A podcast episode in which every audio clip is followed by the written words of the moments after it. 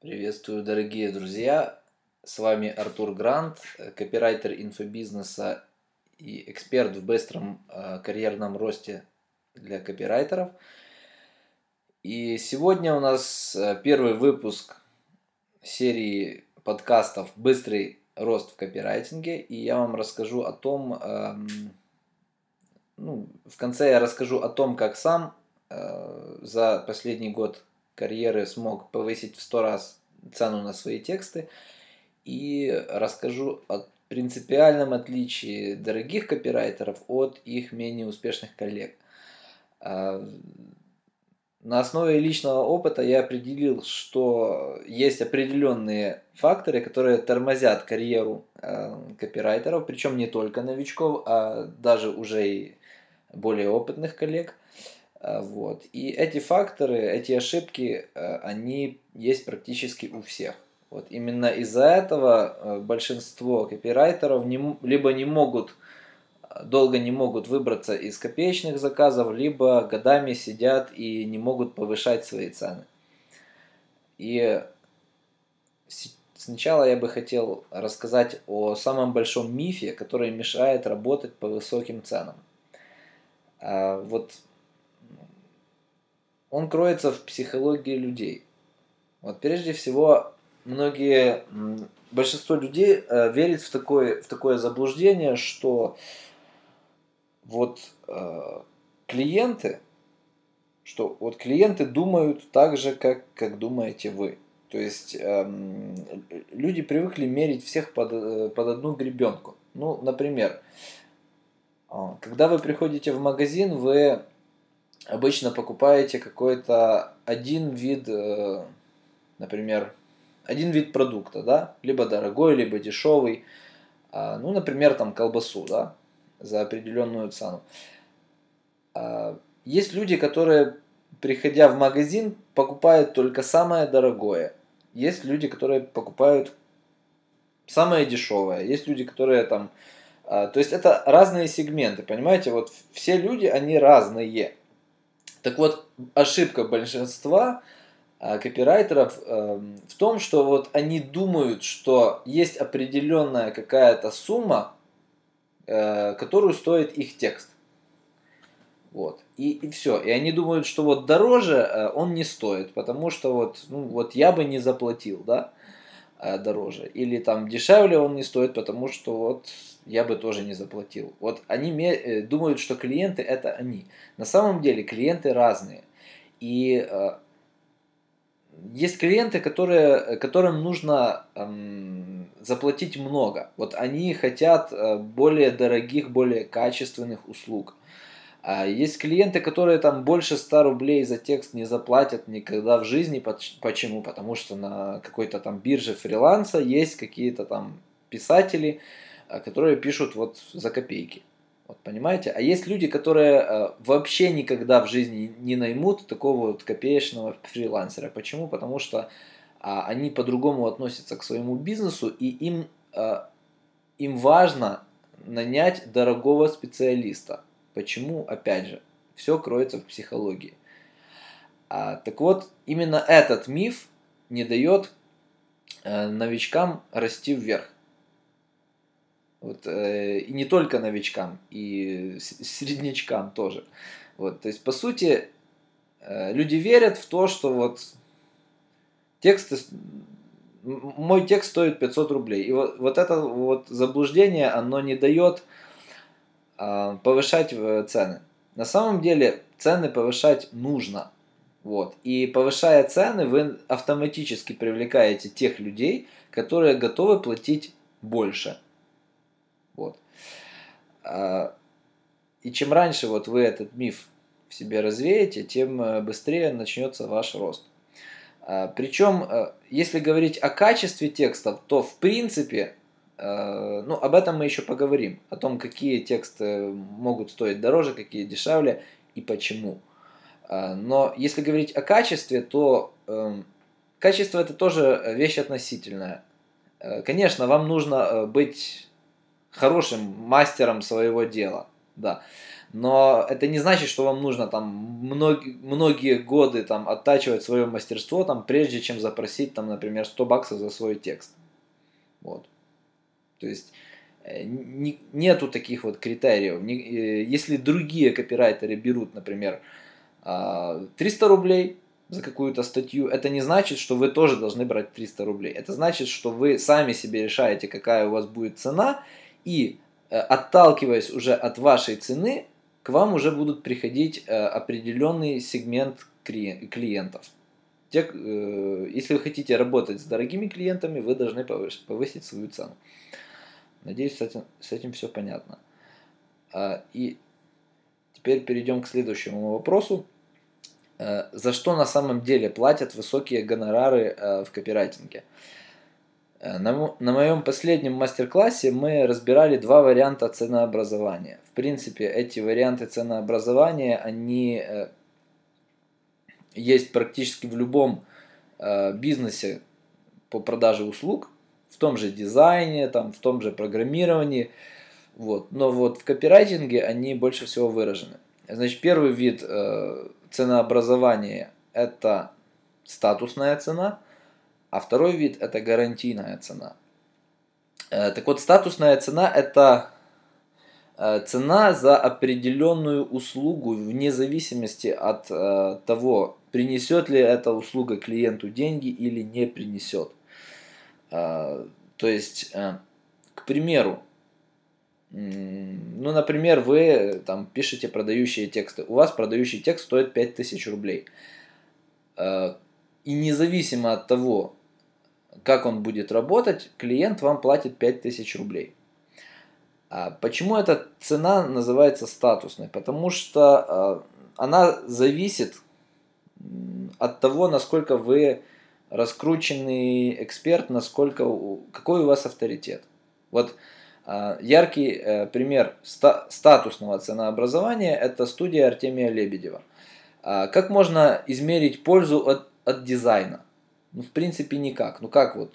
Какая разница, какой будет дизайн? Вот как ты измеришь, а, сколько он должен стоить?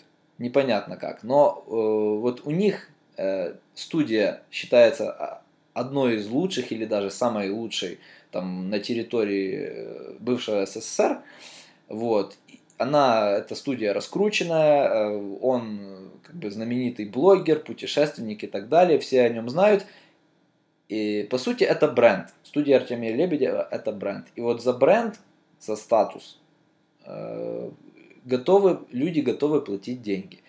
А, там его дизайн стоит бешеных денег. Хотя, опять же, ну, что там особенного? Ну, посмотрите на дизайн Яндекса, да? Вот. Обычный белый фон, там какой-то логотип Яндекса, там все.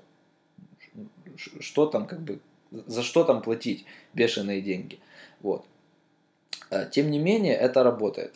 Чем выше ваш статус, тем больше клиенты готовы, э, приходя к вам, готовы вам платить. А второй вид ценообразования в копирайтинге – это гарантийная цена.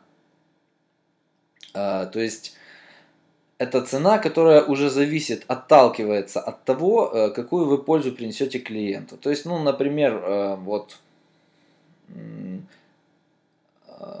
один из последних примеров, вот ко мне пришел клиент и сказал, что вот у него рассылка плохо продает я ему предложил э, написать, вер, вернее не так, я ему предложил повысить его продажи в рассылке.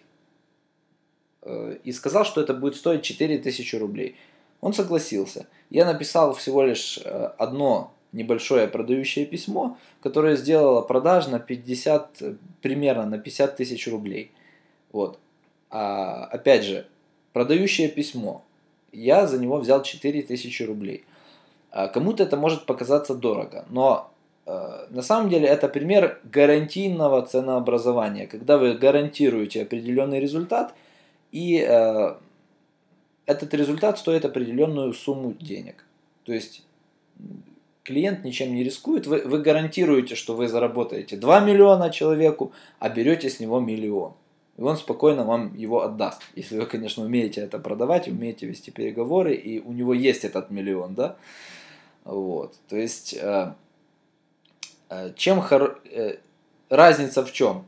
Что статусная цена, она в принципе чем-то ограничена, то есть, ну, есть определенная граница.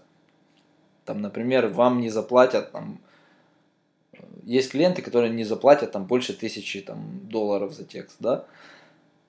Вот. А гарантийная цена это то, это уже как вы договоритесь, э, и, но здесь вы даете гарантию. То есть э, за что на самом деле платят высокие гонорары в копирайтинге? Опять же, либо за то, что вы раскручены, и клиент готов за это заплатить деньги, либо за то, что вы гарантируете определенный результат то вот за эти две вещи платят высокие гонорары. Об этом я, в принципе, частично писал в своей книге «Копирайтинг высоких гонораров». Кому интересно, можете э, скачать и прочесть ее. А, она есть на моем блоге. Вот. И следующий вопрос. Э, как продавать дорогие тексты? А, вот еще Дэн Кеннеди э, в одном из своих семинаров он рассказывал, почему Одни копирайтеры продают дорого свои услуги, а другие дешево. Почему так получается? Э, у них совсем разный подход к продаже услуг. То есть э, обычные фрилансеры продают тексты, э, измеряя их объемом. Ну, тысячу знаков, там 100 рублей, там, или 200 рублей, например, да? Или там 500, неважно. А копирайтеры, которые зарабатывают огромные деньги, они оценивают э, свою работу не объемом, а за проект. То есть, к примеру, э, серия писем, э, к примеру, есть у человека продукт, да, есть у него база. Ему нужно продать продукт этой базе. Вы продаете проект. Продажа продукта базе. В этот проект там входит а, серия писем, продающий текст, там, ну, еще что-нибудь. Э, вы говорите одну фиксированную сумму. Вот это, например, стоит там 50 тысяч рублей. Вот. То есть, а, когда вы продаете эм, не объем текста, а улучшение бизнеса или какой-то проект, который а, сделает продажи для бизнеса, то это совершенно разные подходы, и когда вы продаете проекты улучшения бизнеса, а не тексты как, э, как объем текста, да, соответственно, вы получаете гораздо... Э, ваши услуги по-другому воспринимаются, и вы можете их продавать гораздо дороже. Вот, то есть краткое резюме. Если вы будете измерять ваши тексты по объему, то вам будет гораздо труднее продать э, продавать их дорого, чем если вы будете оценивать не объем текста, а проект в принципе, да, или продающий текст в принципе, да. Вот я, например, у меня продающий текст стоит э, от 10 тысяч рублей. Вот. И я, я не считаю, сколько я там знаков напишу. Неважно, сколько, тысячу знаков, пять тысяч знаков или 15 тысяч знаков, мой текст, вот я сказал, мой текст стоит 10 тысяч рублей. Вот. Во-первых, так вам гораздо проще оценивать, потому что вы не будете там гнаться за объемом и так далее. Э, и, и так ваши услуги воспринимаются лучше, вам проще их продавать. Э, и следующий вопрос это вот почему новички не могут быстро стартовать в профессии? Вот почему они долго и нудно там жуют сопли на биржах фриланса, а почему им платят копейки и так далее. А, как бы частично об этом мы уже вот только что поговорили, но есть еще один э, опасный миф, который мешает развиваться новичкам. Ну и не только новичкам. А, значит, это миф о том, что вот что ты недостоин эм, звезд бизнеса или там крупных бизнесменов и вот обязательно нужно начинать работать только вот с низким ценовым сегментом. Якобы вот, э, вот вы при, пришли, и вам нужно вот хвататься за тех, кто, кто поменьше размером, да. Э, ну, к примеру, там, если между вами, если вам, у вас стоит выбор э, между тем, чтобы работать с каким-то там гуру инфобизнеса там, или интернет-бизнеса, или просто вот каким-то серьезным бизнесом, и э, пойти работать с каким-то новичком, то большинство людей предпочитают пойти предложить услуги новичку. Почему? Потому что, ну, психологически это комфортнее, когда вот кажется, как будто ты, ты еще не дорос до его уровня, да, вот, вот у них там все схвачено, а вот я еще, как бы, я еще пока поработаю с простыми смертными и так далее. И э, это очень сильно вас тормозит по двум причинам. Первая причина это, естественно, новички там, и среднячки бизнеса, они платят гораздо меньше, они просто не в состоянии платить высокие гонорары. Почему? Потому что их собственный бизнес не позволяет им этого. А вторая причина – это у вас э, гораздо хуже будет опыт. Э, почему? Потому что если вы работаете с крупными интересными проектами, э, с раскрученными, там гораздо больше людей работает над этим проектом, там гораздо больше денег, там гораздо больше каких-то возможностей и инструментов используется, да, и вы получаете, по сути, опыт, колоссальный опыт, вот. Причем это нужно не только для опыта, а для пиара. Вы потом будете пиарить э, э, это, э, продавая свои услуги новым клиентам. А работая с новичками, с среднячками, вам, во-первых, будут платить мало, во-вторых, вам, ну, у вас и опыт будет плохой. А, а в-третьих, чем выше по уровню человек, тем, как правило, с ним лучше работать. Но это трудно объяснить почему. Ну, судя по моему опыту, это именно так. Чем выше по уровню развития бизнес, тем э, приятнее вот с этим представителем этого бизнеса работать. Вот. А, то есть э, резюме какое? Не нужно ждать, что где-то вот в далеком будущем, когда вы там 10 лет отпахаете, отпашете, вас каким-то чудом заметят директора крупных бизнесов и предложат вам работу.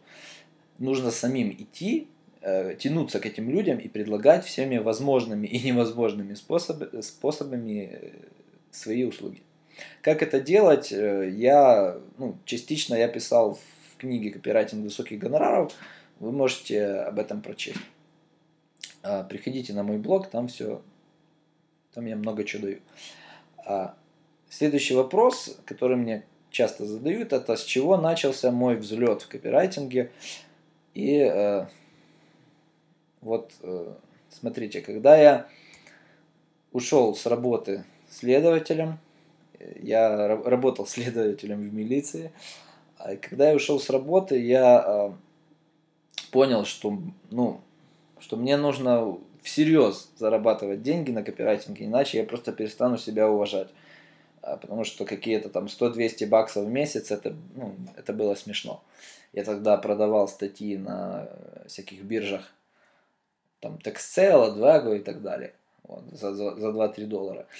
И э, вот тогда я пошел на более крутую биржу, freelance.ru, там я тоже как бы поработал, э, нашел несколько хороших клиентов, но, а, но мне, но я понял, что много ты не заработаешь на биржах. И я начал э, выходить в, как бы, в свободный рынок.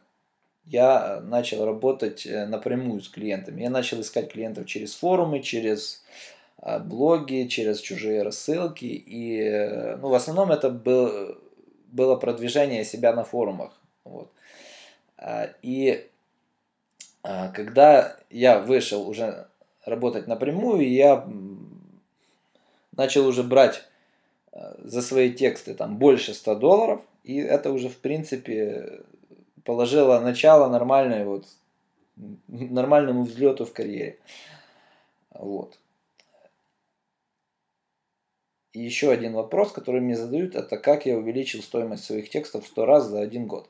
А, вот опять же, когда я начал работать напрямую с заказчиками, то я понял, что э, нету каких, какого-то предела, предела увеличения цены. Вот когда я работал на биржах, там была средняя цена там 2-3 доллара за текст, там 5-6, ну не больше. 100 долларов там никто почти никто не готов был платить. Вот. А когда, вы, когда я начал работать напрямую, здесь я уже сам диктовал свои правила, свои, э, я научился продавать свои услуги, я научился показывать, какую ценность несут мои тексты, плюс, э, плюс я, я шел к тем людям, которые готовы были заплатить такие деньги. То есть я не работал с какими-то там э, лузерами, да, у которых не было таких денег.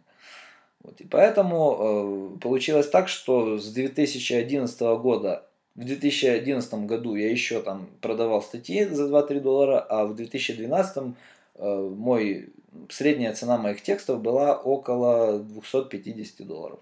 То есть практически в 100 раз поднялись цены. Вот. Таким образом, э, вот если вы все эти принципы, принцип, принципиальные отличия э, дорогих копирайтеров изучите и перестанете и начнете работать по-другому, у вас э, ваши цены будут расти вверх. И ваши клиенты, соответственно, будут совсем другими. Вот. В следующий раз мы поговорим э, про еще один интересный э, вопрос и это вам поможет гораздо быстрее развиться в копирайтинге. Приходите на мой блог, читайте мою книгу и растите. Э, с вами был Артур Грант.